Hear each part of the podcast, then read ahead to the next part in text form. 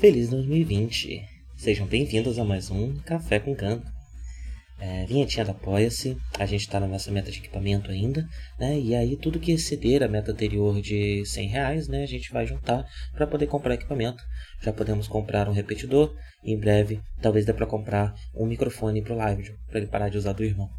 Bem, é, se você ainda não ajuda a gente, entre em apoia.se barra The Project e faça como Gustavo Ribeiro, Anania Júnior, Rodrigo Varandas, Lucas Tavares, Felipe Sales, Mariana de Oliveira, Carol Cocumai, Danilo Zanella, Natália Marques, Adolfo Tonhete e Crestoman Citácio. Muito obrigado a todos vocês e tenham um bom café e um bom gano.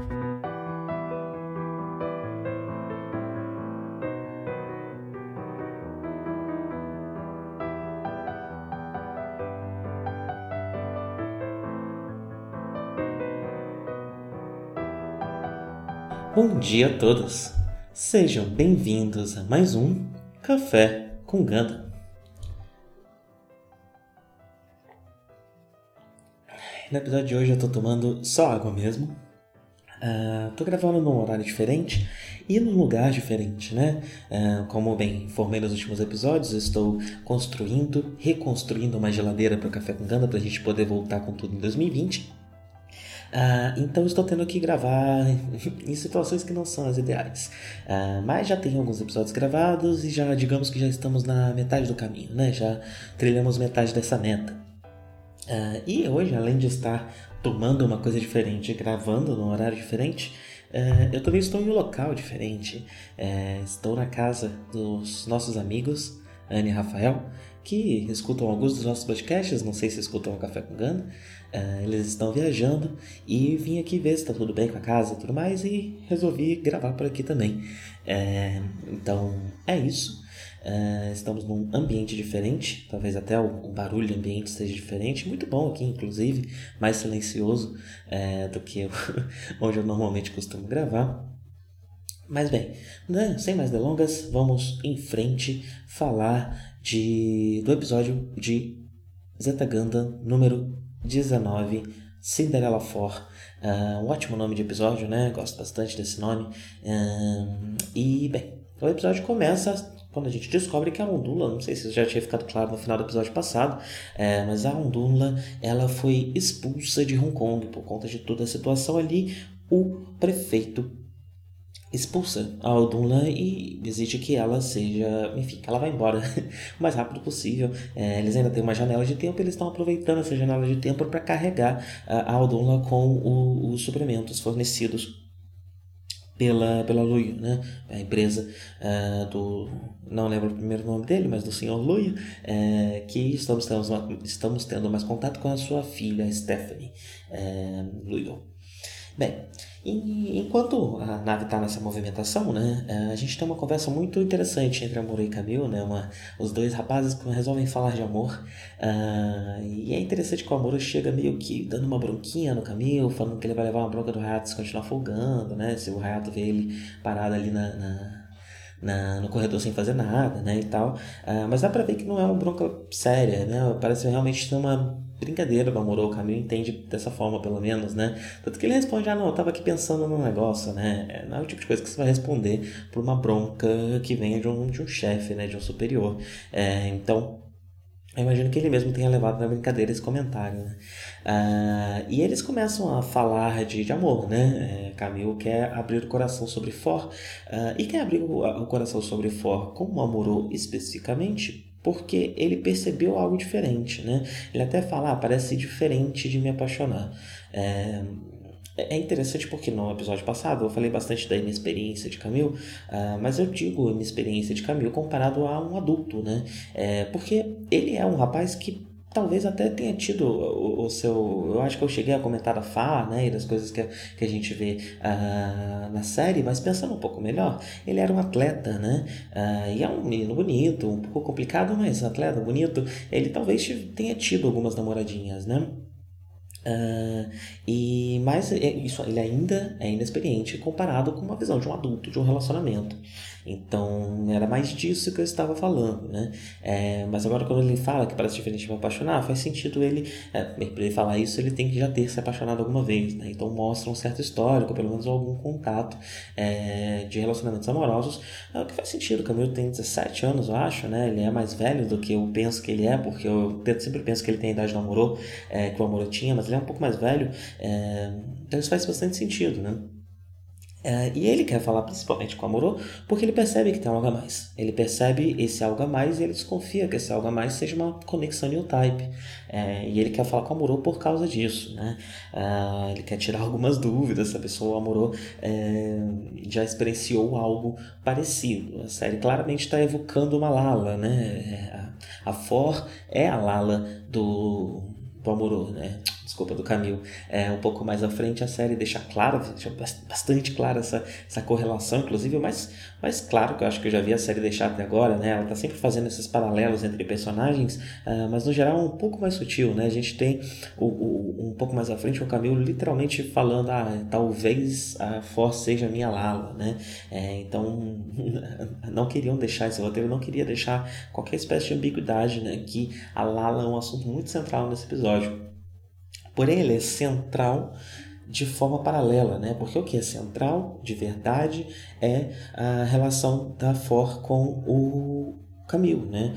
Uh, e Lala acaba entrando nesse ambiente, né? nesse, nesse foco, porque é, é, um assunto paralelo do Amorô. E eu acho que organizei é, isso dessa forma porque é exatamente como uh, o Amorô está sendo tratado, né? Uh, a gente percebe que há coisas muito grandes acontecendo entre ele e a Beltótica, mas a gente não vê o drama deles, a gente vê o drama do Camille Confort. E, e, e, qualquer coisa sobre Amor e Beltótica, a gente só pega esses pequenos pedaços, normalmente algum outro personagem percebe algo ou vivencia algo, é, e a gente vai vendo, tendo pequenos flashes do que pode estar acontecendo entre Amor e Beltótica. É, e uma coisa interessante é, nessa conversa inteira né, é que o, o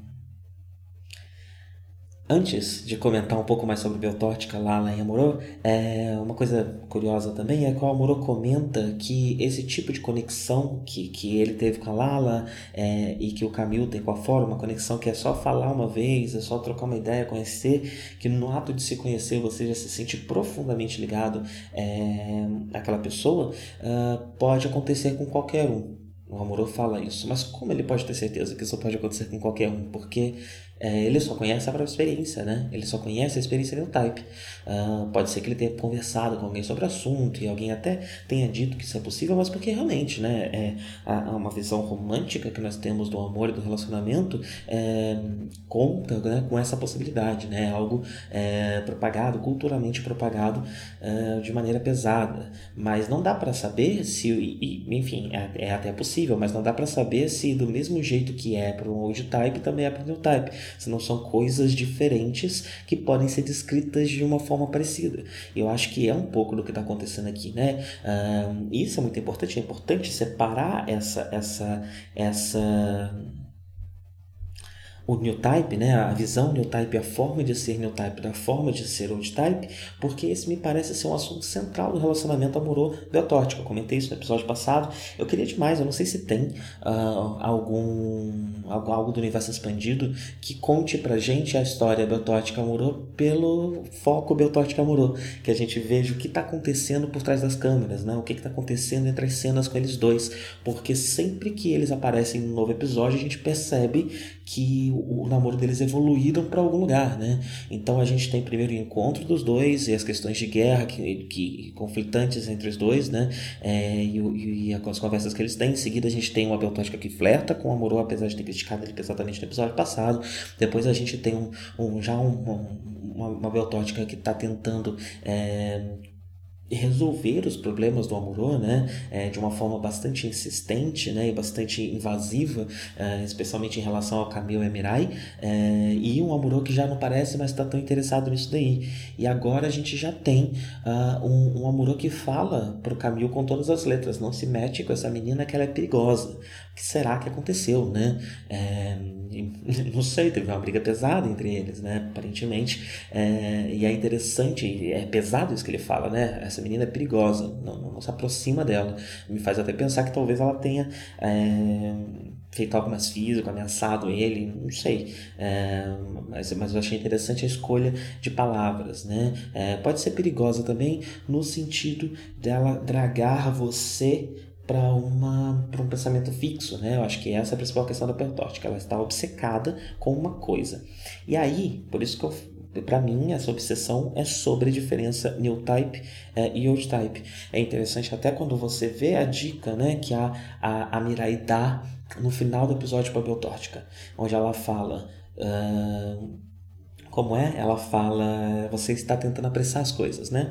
É, mesmo no final dessa briga ela já comenta sobre isso, né? Você está tentando mergulhar fundo demais na alma de uma pessoa, rápido demais. É, e de onde vem esse desejo? Da Lala?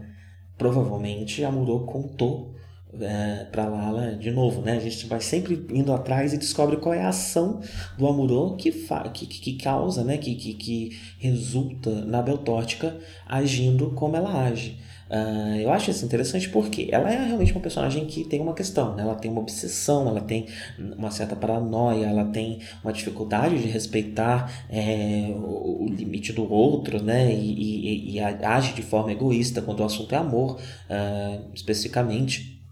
Então ela é uma personagem com uma série é, é, de questões, como todos os personagens de Gano. Uh, mas o que eu acho interessante é que quando você esconde a origem, né, o que desencadeia, o que que, o que, que ativa esses elementos dela, essa é a impressão que eu tenho sobre a Morei Botórtica. Né? São duas pessoas com uma série de problemas, com uma série, é, talvez até mesmo de traumas, de questões que precisam ser resolvidas, que se encontram, que tentam um relacionamento, porém, o que os problemas que um tem é, meio que casam muito com o problema dos outros e vão gerando uma, uma bomba de problemas, né?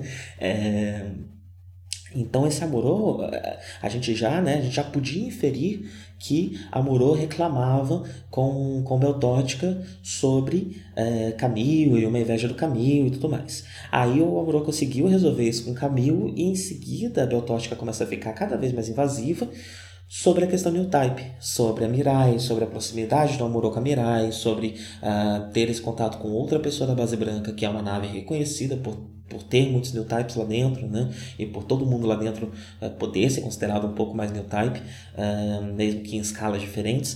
Uh, e ela vai, vai ficando aficionada por isso. E o episódio passado ainda não, não, nos dá a resposta. Esse episódio nos dá a resposta. É a Lala. A Moro provavelmente foi chorar sobre a Lala com a Beltórtica. E, e, e, o, o fato disso acontecer, isso desencadeou esse ciúme nela, porque ele provavelmente contou como eles se conheceram e ela começa a ficar, né? Ela também parece ciumenta, de certa forma insegura, né?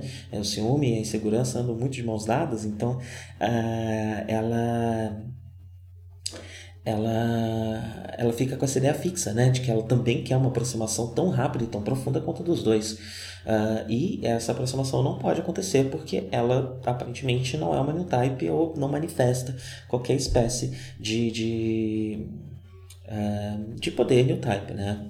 Não sei muito bem se ela nasceu na Terra, cresceu na Terra, não sei como é a história dela exatamente, uh, mas acho que podemos dizer que Beltótica não é new type. Uh, e é, é, muito interessante como essa história é contada, né? Eu gostaria de ver o que realmente acontece, até para. É... tô com essa fanfic na cabeça, não sei se já tem uma desse, esse material, mas eu gostaria de ver o que acontece entre cenas, né? Porque ao mesmo tempo é muito interessante, porque é, uma, é, um, é, é toda a história de um relacionamento contada de forma completamente indireta, né? Com uma série de coisas que só podem ser pescadas no meio de ações, no meio de gestos, no meio de é, palavras, escolhas de palavras, mas a gente não vê é, esse relacionamento, é, a gente vê ele nascer no primeiro flerte e aí a gente vai vendo só pequenos episódios dele solto, né? É, com muita informação para inferir. Acho muito interessante é, e acho interessante principalmente porque essa é minha segunda vez que eu assisto a Zeta Ganda uh, e eu estou conseguindo ver a Beltótica com outros olhos. Quando eu assisti pela primeira vez, ela era só a menina ciumenta, a menina é, compulsiva, né, obsessiva e que não respeita muito ninguém, meio, meio, uh, meio a palavra sumiu na minha cabeça. Completamente egoísta. Isso. É bastante egoísta né? É, e essa ela saltava mais aos olhos mas quando eu assisti pela primeira vez eu percebia que tinha muita informação no episódio né eu esperava a hora certa de assistir e por isso que resolvi assistir, porque você assistir um episódio de Zetaganda pela primeira vez, ele é muita coisa, muito sobrecarregante, né? E aí você assiste de novo, você começa a perceber algumas coisas pausando, anotando, você começa a perceber algumas outras coisas é, que ficam difíceis nessa primeira assistida, né? E para mim foi muito assim.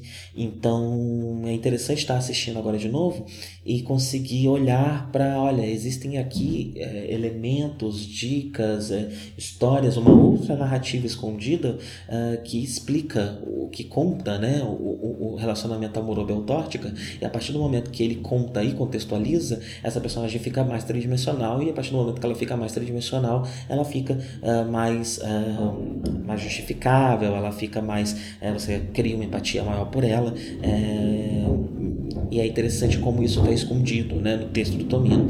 Eu vejo, não costumo, eu não gosto muito de, de me meter em Nessas coisas de Gundam, né? O meu, meu contato com o fandom é meio que a série e vocês, é, e é um ou outro texto acadêmico que eu vou ler de vez em quando, ou uma ou outra é, resenha ou texto de blog é, um pouco mais complexo sobre o assunto.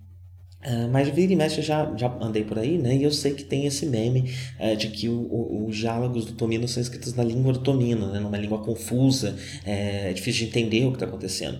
É difícil de entender o que está acontecendo porque é muito inferido, né? Muito, é, é, uma comunicação extremamente, é um roteiro extremamente indireto, né? Ele, uh, o que torna fácil, ao mesmo tempo é uma estrutura que torna fácil para quem está assistindo que quer só ver o robô gigante, ela consegue só ver o robô gigante, né? E o resto do tempo tem só as pessoas falando palavras doidas.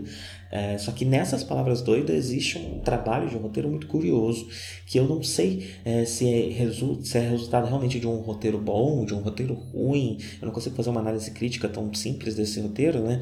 Mas é, é com certeza um roteiro indireto, que resolve contar as coisas de uma forma bastante indireta, é, que usa bastante da animação também para contar essa, essa história, o que mostra uma integração muito grande de direção, né? Talvez o mérito seja muito mais da direção é, do que do roteiro ou não, eu não sei. É, mas acho que é o conjunto dessas coisas, né? Eu acho que é uma conversa é, muito, muito, muito natural e muito bem amarrada entre roteiro e direção que às vezes a gente não vê tanto em produtos audiovisuais. Né? Existe parece uma barreira entre o roteiro e a direção como fases diferentes, enquanto aqui talvez isso se uh, englobe um pouco mais e eu não sei direito porquê. Mas, enfim, estou só conjecturando uma série de coisas. Uh, e vamos voltar então para uh, a cena, né? Porque a gente descobre que Beltótica realmente sabe da Lala, né? Ela vai questionar depois que ela, que ela, que ela chega para falar com o Camilo e com o Amorô, e o Amorô já sai batido, avisa que essa menina é perigosa. Uh, a Beltótica tenta ir atrás dele e a Mirai aparece e fala: Não, não, não vai não, vem cá. É, e é interessantíssima a Mirai adulta, né? Ela já tinha muito disso é, na, na, no finalzinho ali da adolescência. É, ela parecia, mas ela parecia a, a, a, a CDF da turma, né? A menina que tira boas, boas notas e senta na frente, é, mas que não é exatamente trouxa, que tem, tem força, né? E, e que está fazendo isso por escolha ou porque sabe o valor disso. Já tive.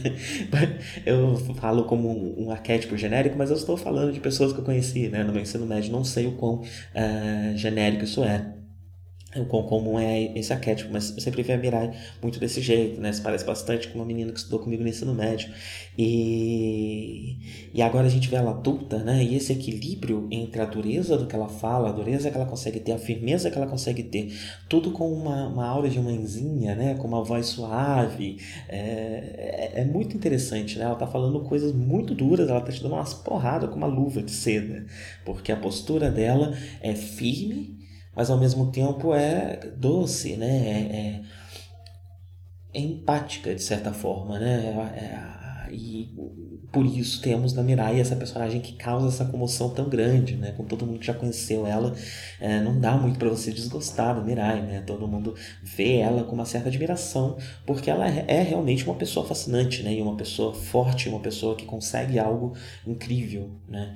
É, que apenas a forma dela de viver já é bastante incrível, né? De se portar. É, e ela conversa, rola um bate-boca muito forte entre a Beltotti e a Mirai, né? É, e ela tem respostas muito boas, ela mantém a compostura dela enquanto ela consegue retocar é, de uma forma muito precisa qualquer coisa que a Beltotti é joga para cima dela, né? É, e é a primeira personagem que a gente vê assim em Zetaganda, né? É, a gente já viu, especialmente o Camille, né, entrando nesse tipo de rompante que a, que a Beltótica é, entra, que é de perguntar alguma coisa, mas não quer ouvir a resposta, é, e a gente vê a Mirai é, respondendo, né? A primeira personagem que responde esse tipo de ação da forma correta, que é o seguinte, é, ela fala, ela fala, começa a Beltótica pergunta para ela sobre a Lala, né? A Mirai começa a falar alguma coisa, a Beltótica imediatamente já fala mentira. E a Mirai rebate, é, não, não tenho nada para te dizer, então se você já sabe de tudo, né? Se você sabe dizer se é verdade ou mentira, não tem como te falar nada. No, no sentido não só de que isso não faz sentido, né? né? Numa ironia, mas especialmente no post dela, na forma como ela fala, é muito mais um algo... Se você não quer me ouvir, não me pergunte. Eu não estou aqui para dizer o que você quer ouvir. Eu estou aqui para responder a sua pergunta. É, e, bem, é muito interessante essa, essa troca perdão, das duas personagens, né? É, e, e é a, a Mirai, ela, ao mesmo tempo, é, para não dizer que não há defeitos né, na Mirai, que a Mirai fala sem defeitos, ela está passando o paninho para Muro, né? Já a partir do momento que dá para inferir que muito dessa essa dificuldade do relacionamento dos dois não é algo exclusivo da Beltorte com a Muro um anjo, é, existe sim uma série de coisas que o Muro provavelmente está fazendo e que a série eu imagino que até esconda da gente de propósito para que a gente tenha essa visão parcial mesmo e julgue a personagem, né? É, mas deixa os elementos ali para a gente conseguir ler é, é, é, esse outro lado, né? E, e a, a, a Mirai tá passando um pano pra Moro, né? Ela tá super protegendo o filho dela. Então dá pra gente dizer que a face mais, mais perigosa da Mirai, né? A face mais negra da Mirai é desse, desse controle, né? Ela, ela é a mãe protetora, a mãe coruja. Inclusive falamos sobre isso no episódio passado, né?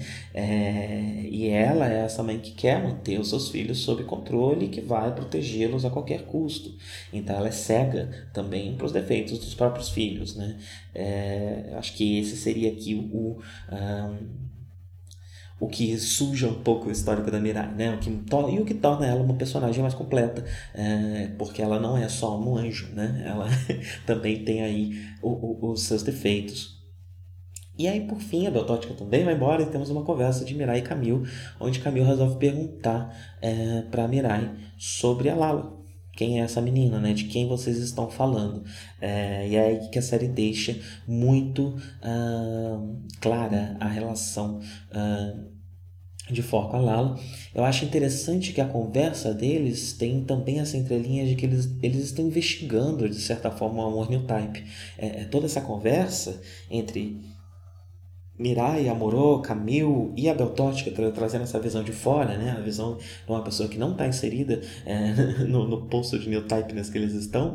É, é, é essa cena inteira é um estudo do amor new type. O, amor new type se manifesta diferente. Como exatamente isso funciona? É, eu acho que a série, ela, ela, essa, essa, essa cena inteira, ela tem muito essa, essa intenção, né? E os próprios personagens também estão fazendo essa investigação, porque eles são new types, né? Então tudo é novo. e a partir do momento que é novo, eles também precisam descobrir mais sobre si mesmos sozinhos, né? É... Outra coisa interessante entre o paralelo For com Lala é que uma série no caso Zeta Ganda, né, que precisa estar constantemente uh, saudando a série anterior, uh, o fato da Lala da segunda série ser artificial, me parece um comentário sobre esse assunto. E a gente vai encontrar vários comentários, talvez já tenham passado por alguns aí, eu nem tenha percebido, mas esse, esse tipo de comentário acontece mais vezes em Zeta Ganda, isso eu consegui perceber da primeira vez que eu assisti, é, e a gente vai conversar mais sobre isso no futuro sim, sobre essa, essa emulação do Ganda original que talvez tenha sido mais forçada do que uh, o Tomino gostaria, ou talvez seja forçada por executivos, ou seja forçada por um, por um legado, né? Porque eh, a série está. A Ganda se tornou isso e eu preciso saudar isso para que a série continue acontecendo. Uh, Bem, mas a gente pode deixar para falar isso depois, porque ainda tem muita coisa nesse episódio. Para você ter uma ideia, a gente já está falando aqui há mais de 20, 25 minutos e eu ainda nem falei da For, que está no nome do episódio.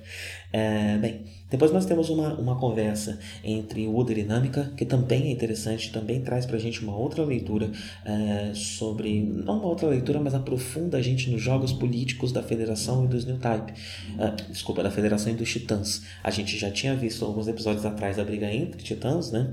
E aí agora, é, no episódio passado, deu pra gente perceber que a Namika, quem cuida da For, não parece responder aos Titãs, mas sim à Federação. E no episódio passado, ela, em alguns casos, aparentemente é, especialmente ligados à integridade da FOR, ela tinha mais voz, ela tinha mais autoridade do que o Wooder, uh, que é Titã, na situação. Só que nesse episódio o jogo virou e a gente vê uh, um pouco mais desse desdobramento político, né? Uh, o Uder ele fala, inclusive, a Terra está sob o comando dos Titãs agora, dando a intenção, tendo a intenção que essa, é, a impressão que essa virada na balança uh, foi proposital, foi algo recente e que talvez até o Uder tenha feito um jogo político para conseguir essa autoridade sobre a Namikar. Talvez é, esse a Terra está sob o comando dos Titãs. Agora não me parecia, não me parece é, necessariamente um, um, um statement, uh, uma algo factual, né? Isso pode ser é, um pouco mais abstrato. Então ele está dizendo que é, nós estamos no comando porque ganhamos força política, não porque necessariamente a gente tem um ditador, titã, qualquer coisa do tipo, né? Acho que caminha mais para esse lado. Eu acho que ele moveu algumas peças para poder virar essa essa autoridade em cima da dinâmica. E para quê? Porque é, é, é, segundo ele estamos dependendo demais do Cyber New Types. O que ele vai tentar fazer é pilotar ele mesmo o Psycho Gundam. É, bem, ele descobre que não dá muito certo, né? É, mas antes dele descobrir que não dá muito certo, nós temos o um encontro de For e Camille. A cena começa com a For junto com esse outro, é, esse outro oficial, um oficial titã com uniforme titã, que parece estar vigiando ela ou algo do tipo. Acho que ela não tem mais permissão para sair sozinha. Foi a impressão que eu fiquei nesse começo do episódio, né? E ele dá uma provocada nela e chama ela de Number 4. Né? O nome dela é 4 porque ela é a 4, o quarto experimento do laboratório é, do, no qual ela foi transformada em Cyber New Type. Parece, pelo, pelo, pelos, pelos diálogos que a gente vê mais à frente, que uh, você se torna um Cyber New Type. Você não é tipo criado de profeta, um clone ou qualquer coisa do tipo. É, o que me passou parece talvez não seja muito claro porque às vezes é difícil entender essas coisas no diálogo de Ganda, né? Mas a For fala que ela é uma órfã da guerra. Uh, mas aí depois ela fala, será que eu devo te contar a verdade? E aí ela conta a história do laboratório, né? Então uma coisa opõe a outra, o laboratório é, é, é, a verdade e ela ser uma órfã de guerra é uma mentira, ou ela é uma órfã de guerra que foi modificada no laboratório e se tornou uma, uma cyberneotype. Eu iria com a minha com a segunda interpretação. A minha interpretação é a segunda, principalmente porque uma belicização por parte da federação é, do, do, do, dos órfãos da guerra que ela mesma participou e, enfim, fez perdurar uh, na, na, série anterior, uh, o, o, é, a federação está usando as vítimas da guerra anterior como arma agora, é, tem uma força muito grande, né? É, é uma, é uma uma belicização das suas próprias vítimas, né?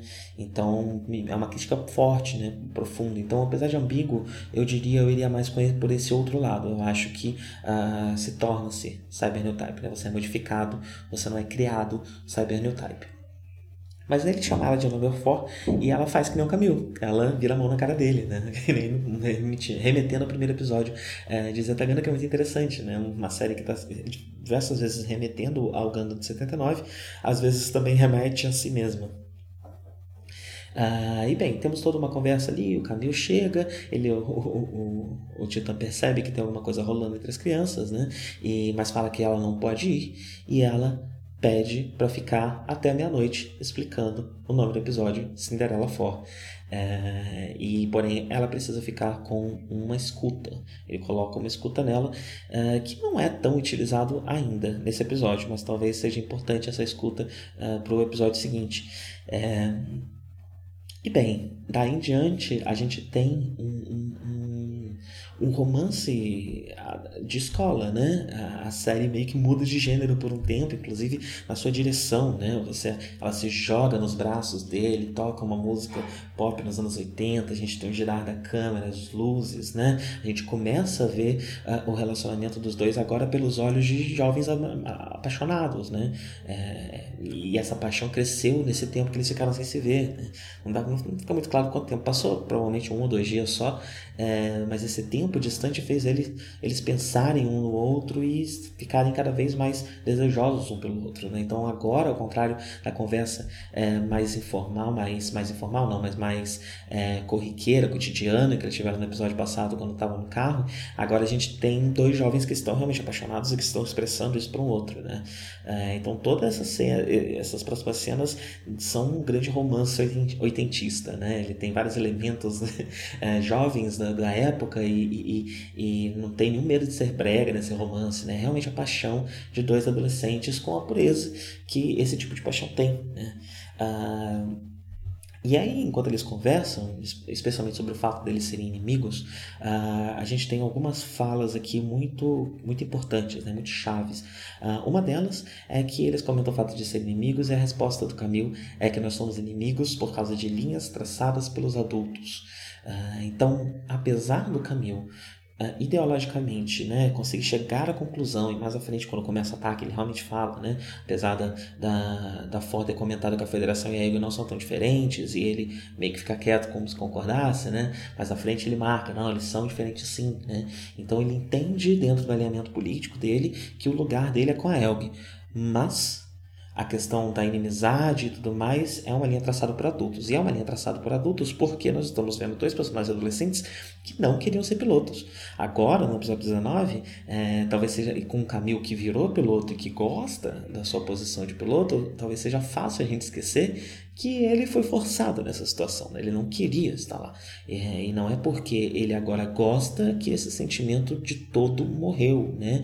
É, e, e, e, a, a Flor vem para reacender esse sentimento, né? porque ela, ele não queria, ele queria ter esse, esse romance adolescente aqui com ela, poder viver nessa cidade tranquilo e, e enfim, namorar a menina e ficar tranquilo, suave, sem grandes problemas. Né? Mas ele tem que lidar com as questões de guerra e com o fato deles serem. Ah, eles virem de lados diferentes, né? É, então acho que as linhas traçadas pelos adultos, especialmente por conta de um pouco mais do diálogo que a gente vê à frente, ele está falando muito mais uh, deles serem forçados a serem pilotos e terem que, que obedecer a essa estrutura militar uh, do que necessariamente uh, dele não concordar ideologicamente com o seu próprio lado, né? É, e o mesmo para ela. Uh, e, e, aí eles se beijam, né? Bem bonita a cena, ela pede um beijo, bem, bem, bem romântico, é, bem bonitinho, né? Ver as crianças se amando. Uh, e ele ela até reage, né? A reação do, da fora, achei bem fofo isso também do, pro beijo é, do Camil é: ah, você é muito bonzinho, né? Você é muito fofo.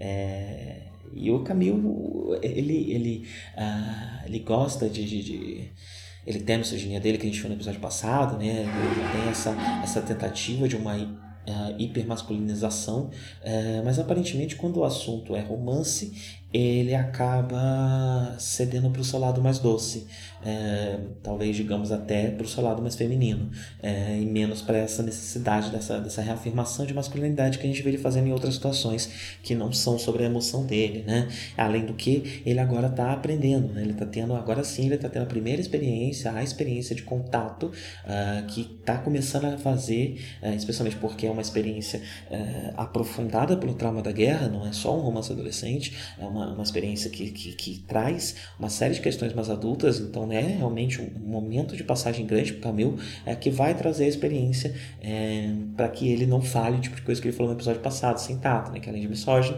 também era é, sinal de uma falta total de tato social com uma situação que ele não está muito acostumado, ou enfim, não, ou, ou, pelo menos não aprendeu, ou pelo menos não aprendeu a lidar com ela de uma forma adulta.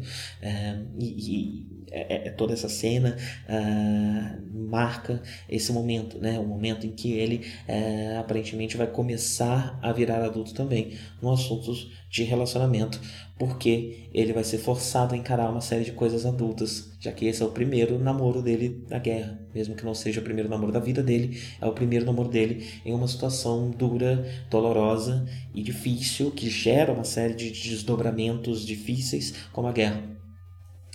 Uh, e bem, é, é interessante, né? Em seguida nós temos a For comentando sobre a história dela falando do laboratório. O que eu achei interessante é que o Camil ele reage com tranquilidade com o fato dela ser new type. O que me faz me, per, me pergunta até se os cybernetypes são realmente sigilosos, é, se esse tipo de experiência já, já tinha sido divulgada, mesmo que em menor escala, né? Ah, cientistas da federação estão tentando é, replicar o new type, estão tentando entender o que torna o que é um new type. É, mas ele pareceu um pouco surpreso, né? E, mas ao mesmo tempo ele estava mergulhado ali na questão emocional dos dois, né? Ah, e queria dar uma, uma, uma, uh, uma, uma, ajuda para ela, né? um apoio emocional, porque ela está falando justamente das, das, questões da memória dela e da dificuldade dela. É, ela não tem um passado. Em algum momento eu fiquei com a impressão é, que talvez ela não conseguisse reter memórias. Uh, mas não, pelo visto, ela só tem uma amnésia a partir de um momento da vida dela. Ela não lembra, ah, provavelmente, da infância, deve ter só alguns anos de memória, né, no máximo. Ah, e, e, principalmente porque ela fala, né, pro, pro, a solidão parece ser o pior problema para ela, ela se sente muito sozinha e ela sempre esteve buscando ah, essa companhia na figura fictícia imaginária dos pais dela, porque como ela não se lembra Uh, inclusive, até a gente pode voltar na questão dos pais da guerra, né? na, na, no, na questão de órfã de guerra. Ela talvez não saiba se ela realmente é uma órfã de guerra ou não. E realmente essa questão do, do cybernetypes serem ou não uh, nascidos assim, é, ainda, esteja sendo, ainda está se mantendo aberto por conta disso. Né? Porque ela não pensa memória, ela não sabe. Mas ela sempre ficou ansiando por esses pais, por essa companhia, e sempre cresceu dentro dessa solidão. Né? Então, Camille finalmente encontrou alguém com menos pai do que ele. Né? Ele acabou de perder os dois pais, e no caso aqui ele encontrou alguém que ah, nunca teve pais, né? Nunca, ou se teve, não lembra, então é como se não tivesse tido. É, e ela joga isso em cima do Camil, né? E, e, sente, dá pra ver que o Camil sente, mas ao mesmo tempo é, ele coloca em outra. dá uma nova perspectiva também para a situação dele, né? É, mostrando de novo esse crescimento, esse, é, que, só é, pode ser impulsionado pela guerra. E isso que a gente está vendo aqui não estaria acontecendo se a gente ainda estivesse naquele clima de romance adolescente, corriqueiro, urbano. Mas como eles estão numa situação de guerra, a, a, a, o que a guerra força uh, nesse relacionamento começa a saltar nessas cenas seguintes. Então, essa, isso dela, é, dela dizer, né, você que teve paz, é, não pode saber o que eu sinto, né? E isso vai dar uma perspectiva, provavelmente vai fazer o caminho pensar, repensar esse trauma dele por um outro lado, né? Por um, de uma outra forma.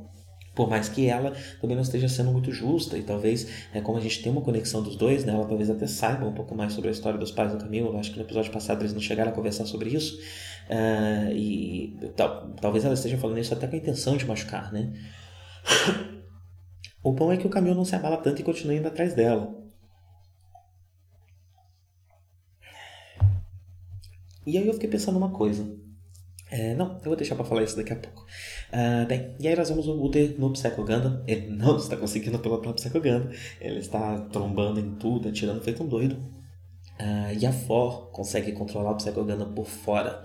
E aí, é interessante essa cena também porque mostra essa, essa competição política entre o Uther e a Namikar, né? Ele fala, tipo, é isso que você quis dizer com a gente precisa de um cybernotype, né? E ele fala isso num tom de tipo, caramba, eu briguei tanto, quem ganhou a disputa foi ela, Ana Mikara. A gente ainda vai ter que conseguir continuar dependendo de cybernotypes para pilotar. É, a gente vai ver qual vai ser a reação dele no próximo episódio sobre isso.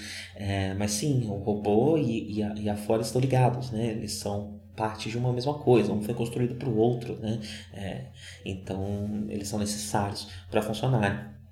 E o próprio Woody fica surpreso com essa tecnologia, né? Parece uma tecnologia secreta, é algo, é algo que uh, os titãs, mesmo quem está envolvido na operação, não está informado, né? É um segredo. Uh, e aí nós vamos, voltamos para Undula e vemos uma cena entre Camille, Stephanie e Mirai. O Camille, ele tá chateado que ninguém fala com ele direito sobre as questões do type, né? Ele briga com o amoroso sobre isso porque ele queria estar entendendo melhor o que está acontecendo entre ele e a Fó, uh, mas os adultos não estão dando muito apoio porque estão ocupados demais resolvendo as suas próprias, seus próprios grilos e questões. Uh, e nós temos uma emulação de novo, né? No episódio que já referenciou o primeiro episódio, agora referencia um outro momento importante do caminho, né? É interessante isso. Ele é um episódio que mostra. Uh, um momento marcante do crescimento do Camil e que referencia os outros, outros dois grandes momentos marcantes do crescimento do Camil, que é quando ele tem o primeiro contato dele com a Elga no começo da série e quando ele leva aquela surra do Wong Li, né? Ah, e a gente tem essa recriação com a Stephanie dando um tapa nele de novo e você vê que mesmo, que, mesmo ele estando mais inserido na, na estrutura militar, ele ainda responde, né? Talvez por uma questão misógina, a gente tem um caminho que está é, cada vez mais é, se, se metendo na misoginia da socialização masculina por conta dele agora estar sendo vi, visto como um homem, né? Então ele está vestindo cada vez mais, achando bonito cada vez mais essa roupa. Uh, então pode ser por causa disso que ele responde, uh, mas também pode ser porque ele é o Camil, né? E não tem jeito, ele vai, vai responder. É, e é interessante que ele mesmo compara com o Ang Lee depois, né? É, e faz um comentário muito interessante. Né? Não é como se um tapa fosse convencer alguém de ir para a guerra morrer. É, e a gente volta naquilo que eu estava comentando, é, dessa punição física. É, quando entre adultos, né, é, ela tem essa questão da, da da, da, violência fascista, né? Mas aqui a gente está falando da violência de adultos contra uh, adolescentes, né? Em adolescentes e como uma forma de disciplina. É, a série revoca isso, né? E o esquema de Kohai Senpai também evoca isso uh, e, e, e e por isso talvez os adultos se sintam mais livres para bater uh, num adolescente do que em outro adulto, uh, para essa questão de, de, de, de disciplina. É, e o que eu acho interessante é que, da mesma forma, né, pensando para pensar um pouco mais agora, a série ela denuncia a violência de uma sociedade fascista, mesmo que ela seja antifascista, mesmo que ela seja contra o governo fascista, mesmo que uma, mesmo uma parcela da população que é contra o governo fascista também consegue, é, também é influenciada por essa cultura violenta que acompanha um regime fascista. É, e quando a série faz esse tipo de crítica tão clara na, na violência como disciplina para crianças, né? Um argumento, uma crítica a bater, é, a bater em criança, ela também está evocando um, um, pensar no quanto a nossa própria sociedade é fascista. Isso é muito importante, porque é, nos últimos episódios eu ainda não tinha tido contato com esse dado, é, mas uma pesquisa no Japão recente diz que 70% dos pais acha que é justificável a correção física de seus filhos. É, então, nessa época, né, não eram só os pais, os professores também, apesar de ainda existir punição física, se não me engano, ainda dá para acontecer, ainda é algo que acontece é, no Japão a punição física por mestres, por senseis, por professores, né? E não só por pais, mas mesmo por pai ela já, já é por si só um absurdo, né? É, e eu, eu acho, acho interessante a série evocar isso. É, olha, olha, vamos olhar para a violência uh, naturalizada na nossa própria sociedade. A violência contra os jovens, por exemplo, né? É, meio que, que, questionando o próprio fascismo que existe na sociedade, que é considerada é, padrão e o quão invisível a violência justificada se torna quando normalizada, não justificada, né? Mas o, o, o quão invisível a violência se torna quando normalizada, isso que eu quero dizer. É, o termo, até usar o termo justificada tem um, um certo é, Freudian sleep, né? Um, é tão difícil hoje para lembrar as palavras em português, peço perdão, gente. É, mas sim, então ela fica invisível, né? A partir do momento que ela se naturaliza. É, e é interessante para encerrar essa cena, né, que a Mirai praticamente fala para para Stephanie, o menino a New Type deixa ele, né? Ela pergunta tipo, ah, esse menino é diferente, né? E a Stephanie fala, ah, é, né? É, e isso é interessante também é, quando a gente pega é, essa constância de vários new types o tempo todo negando a sua new verbalmente, né? pergunta para eles, fala não, não sou new type, não sou new type. Também é importante lembrar como os new types estão sendo perseguidos, né? o quanto os titãs estão atrás dele. Então, falar abertamente que você é new type tem um peso muito grande e às vezes, como é algo fácil de esconder, uh, os personagens podem estar mentindo para si mesmos uh, para se manterem seguros, né? É, meio que como. Uh, um gay no armário num, numa uh, sociedade homofóbica, né? É, então é interessante que ela fala isso de uma forma indireta, né? Ela fala isso de um jeito seguro. Que ele, ele é o type, meio que pra pedir pra deixar ele em paz, porque ele é assim mesmo, né? é revoltado por natureza, todos eles são assim, nós somos assim. Também é algo que dá para ler no que a Mirai fala, né? Bem, e aí nós vamos finalmente para a batalha final do episódio, um episódio muito cheio de informação, muito cheio de coisa.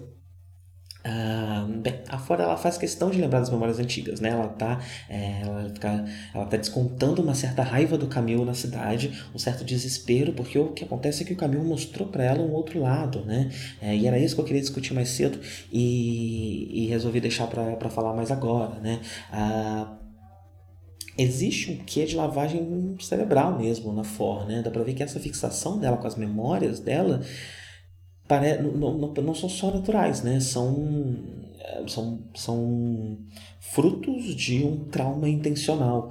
É, e é interessante isso, né? Porque é como se fosse um, um trauma artificial. Eu, eu, fico pensando cada vez mais nisso, né? Será que o, a, a, o desequilíbrio emocional dos cybernotypes não é programado, não é uma forma de controle deles? Eu tenho ficado muito com essa impressão. Porque é, ela tem dificuldade de ver além disso. Uh, o tempo inteiro, né?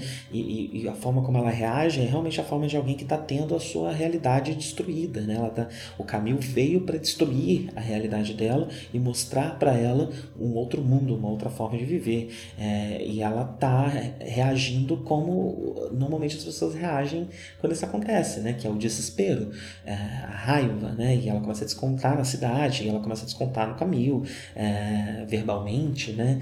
É, essa questão do, do trauma criado para controle, no caso dela, essa fixação com as memórias e, e é isso que eu penso, né? É, é, é, é esse, ela, ela ser refém das memórias também é artificial. Eles não só tiraram as memórias de alguém e esperaram que a pessoa fosse ficar aficionada por isso, né? Eles também aficionaram ela de propósito. Não sei de que tipo, não sei se por engenharia genética, não sei se por traumas realmente causados, né? É, não sei, mas é uma forma de controle da mesma forma que o desespero da Rosamia de, de que uma colônia, a Elg poderia jogar uma colônia na Terra.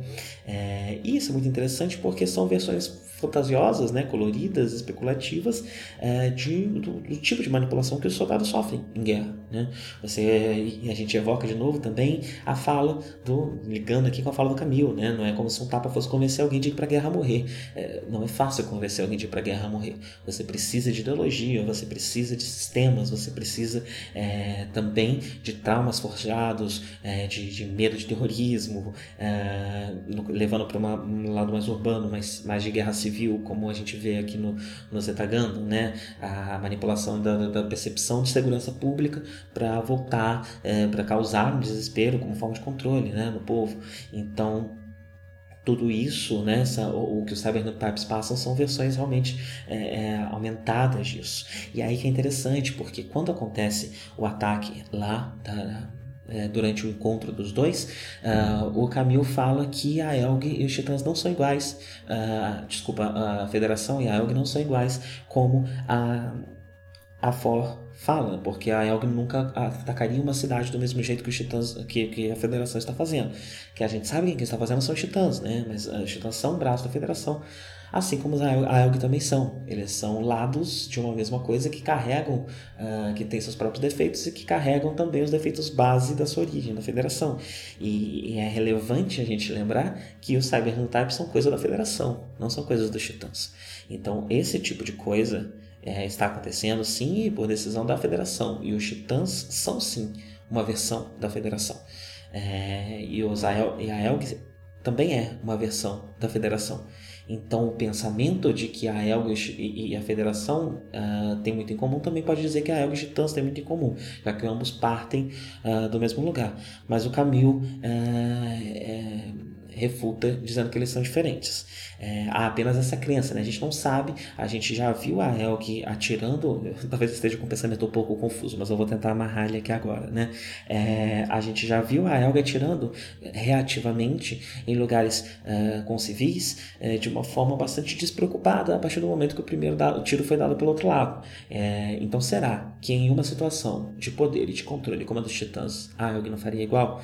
a série levanta essa questão, mas a gente percebe que por enquanto a Elg é diferente dos Titãs. Uh, mas Titãs e Federação e a própria Federação também tem as mãos sujas. Os Titãs eles não vêm do nada, né? Eles vêm também de uma federação com problemas e a Elg ainda se assemelha bastante a essa federação com problemas, fazendo com que potencialmente eles sejam muito parecidos. Não sei se ficou claro o meu pensamento, mas eu vou seguir em frente.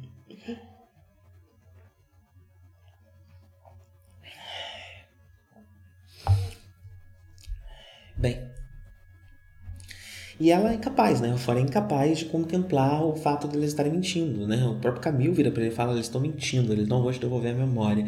E ela não parece, ela foge de encarar isso, né? ela vai arrumando outra, buscando outras desculpas. E é interessante porque, apesar do nome do episódio ser Cinderella For, né? É, esse episódio é também um Romeu e Julieta. É, é, o romance dos dois tem um quê de Romeu e Julieta. E eu não li Romeu e Julieta, eu não, não, o original, então não sei se esse é um elemento que tem lá. Mas independente disso, culturalmente não é tão propagado um, um, um, outro fator que pode ser relevante num romance proibido como o de Romeu e Julieta, que é o fato de que Romeu está ligado à ideologia da sua família e Julieta também está ligada à ideologia da sua. Então, além do romance proibido, também há um choque ideológico nesse romance, né? É, e especialmente na conversa durante a batalha que a gente vê do, da Foca com, com Camilo, a gente vê esse choque. É, esse choque ideológico entre os dois. Ela não consegue contemplar, né? Ela fica fugindo da possibilidade de estarem mentindo para ela, porque essa é a realidade dela. A realidade do caminho é outra. É, então a gente vê muito desse choque que acaba não uh, resultando em muita coisa. A, a, Fó consegue fugir porque os, os estão mandando muito bem, os Akos marinhos, mas talvez eles não estejam mandando tão bem assim. Talvez o que aconteça é que uh, quem está na batalha está desequilibrado emocionalmente. Né? E a gente tem Camil e Amuro. Uh, o Camil a gente sabe por quê, tem a questão da paixão com a Ford e tudo mais. Mas é interessante notar que o, o, o Camil fica, quando percebeu, quando Camil percebe que quem está dentro do Psycho Gundam é o For, ele começa a implorar para o Amuro para que para, para de atirar. E o Amuro vai ficando cada vez mais aloprado em matar ela, né? Então ele fica, nossa, antes que fica o sistema, eu preciso atirar nela, eu preciso matar esse monstro gigante robô que está destruindo a cidade faz bastante sentido, é, mas dá para ver na, na, na, na, interpretação mesmo, né, do ator de voz, que há um desespero na voz do Samuro. E Samuro, ele tá um pouco desesperado com a situação e ele tá com essa ideia fixa de matar, é, que é algo que a gente vê mesmo no Amor de 79 também, né? Inclusive essa estratégia que ele tem de procurar o cockpit, matar direto, ela é muito bruta, né, muito pesada. É, e o Amuro consegue fazer isso, o, o não. Tanto que o Camil, quando ataca o Zaco, ele mais uma vez é, se pergunta, né, por que vocês ficam no meu caminho? É uma eu não sei se cheguei a falar disso aqui ainda, mas em diversos momentos de batalha, o Camil se fica perguntando para os soldados, né? Por que vocês não saem da minha frente? Por que vocês não me deixam passar? Por que vocês me forçam a matar vocês? É, e, e, essa pergunta é uma pergunta retórica, né? É só uma amostra do, do, do, desespero, é um desejo que ele tem de que essas pessoas simplesmente sumissem para que ele não precisasse matá-las. É, enquanto o Amuro não, o Amuro entra na segura, né? É melhor matar logo todo mundo e acabar com isso logo já que eu tenho que passar por isso. E você vê é, esse, esse, essa instabilidade no Amorô ali, especialmente porque ele ainda está lidando com é, o trauma de voltar a pilotar, né? Ele ainda está lidando com essa dificuldade, com o medo é, que ele viu com a Beltote, que ele já está conseguindo ir para o campo de batalha, mas ele ainda não está 100% resolvido sobre esse assunto.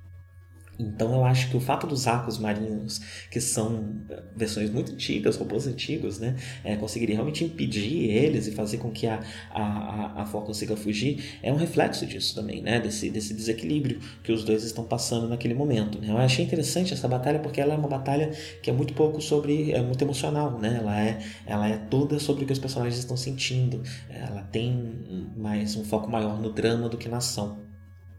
Achei bastante, bastante bonita ela. Ah, e bem, aí para fechar o episódio que já está enorme, a gente descobre que a Mirai está seguindo o caminho dela, né? É, ela vai vai tentar ir para o espaço por outros meios, já conversou com a Stephanie, Stephanie já combinou de tentar ajudar ela e tudo mais. Então ela vai aproveitar que ela é uma celebridade e vai usar isso para conseguir ir para as colônias. E ela vai estar indo embora. E eu achei mais interessante nessa, nessa despedida, que a despedida dela é bem casual até, né? Do Hayato do Amuro. Imagino que, enfim, eles vão estar na Terra ainda por enquanto, talvez eles se encontrem. É, mas eu achei interessante que ela queria muito falar com o Camil. Ela pergunta pro Amorô como que o Camil tá é, e comenta que ele não pôde ir com, com o Amorô, né? E comenta que queria muito falar com ele, né? É, com, com o menino. É, e eu não tinha reparado, né? O quanto a Mirai gostou do, do, do, do, do rapaz. É, aparentemente eles criaram um vínculo bastante interessante, bastante bonito. É, e o próprio Camil também, no finalzinho do episódio, ele olha pela janela do quarto dele, vê a nave da Mirai indo embora e dá pra ver, né? Dá pra, assim, ele não fala nada, mas dá pra sentir nos olhos dele que ele tá meio triste, meio arrependido de não ter ido falar com ela, de não ter se despedido, porque ele também queria falar com ela, né? É... E, por fim, ela dá o conselho para a Eudótica, né? Vai devagar. E uma coisa interessante é que ela fala: todos os relacionamentos são assim. É, e ela pode falar isso com propriedade. Ela não é new type como o Amorô, não é new type como o Camille, mas ela também é new type. O Bright também tem a sua certa new typeness lá, não tanto quanto a Mirai, mas tem.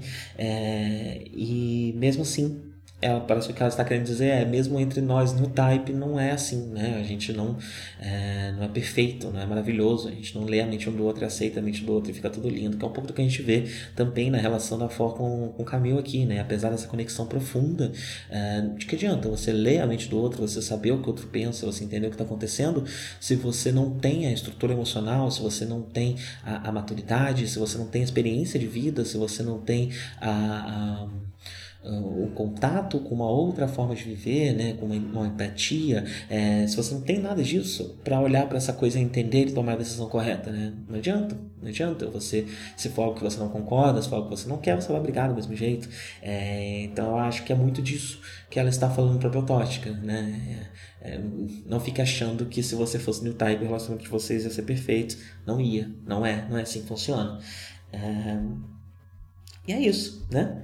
Um episódio muito cheio de romances, de diálogos, de. de, de é, como eu falei, né, a série começa a tratar bastante do relacionamento homem e mulher, né, é, ela vai falar muito de gênero, e eu acho isso interessante, é, porque o Amorô, ele, apesar de estar namorando uma menina agora, né, ele, ele, ele é bastante coded, uh, como é normal no tipo de, uh, de shonen mais enfim, como é normal no shonen, né? É fácil você ler um herói, um protagonista de shonen como gay ou, ou como bi, no caso do Amuro aqui, né? É, por isso temos os estudiosos que gostam, e, né? temos tanto material uh, em, em, é, desse tipo, slash e yaoi, uh, com shonen. É, e o Amuro não é diferente, né? Acho que é fácil a gente dizer, e ainda mais Zeta Gundam, na forma como ele vê com, com o 4, é, não é difícil ter essa leitura. Mas em Gundam, o Camil, em Zeta Gundam, o Camil ele, ele é bastante definido como, como hétero, né? E como hétero que quer muito ser um homem desde o começo, apesar de é, é, machão, né? Ele quer ser machão, apesar de não ser, né? Dessa não ser exatamente a natureza dele. É, e ele tá sempre olhando para as meninas, apaixonado pelas meninas e procurando uma mãe muito mais do que procura um pai. É, então ele, ele, é, ele é mais uh, codificado como hétero, né? É, e eu acho que é porque gênero é um assunto muito importante em Zeta Gundam. E a gente vai ver isso cada vez mais uh, pro final é, da série. E entramos, entramos nesse momento, né? Vamos falar bastante disso ainda daqui pra frente. Terminar minha aguinha, porque eu tô falando horrores, a garganta vai ficando seca. É isso, gente. Tenham todos um bom dia e até a próxima.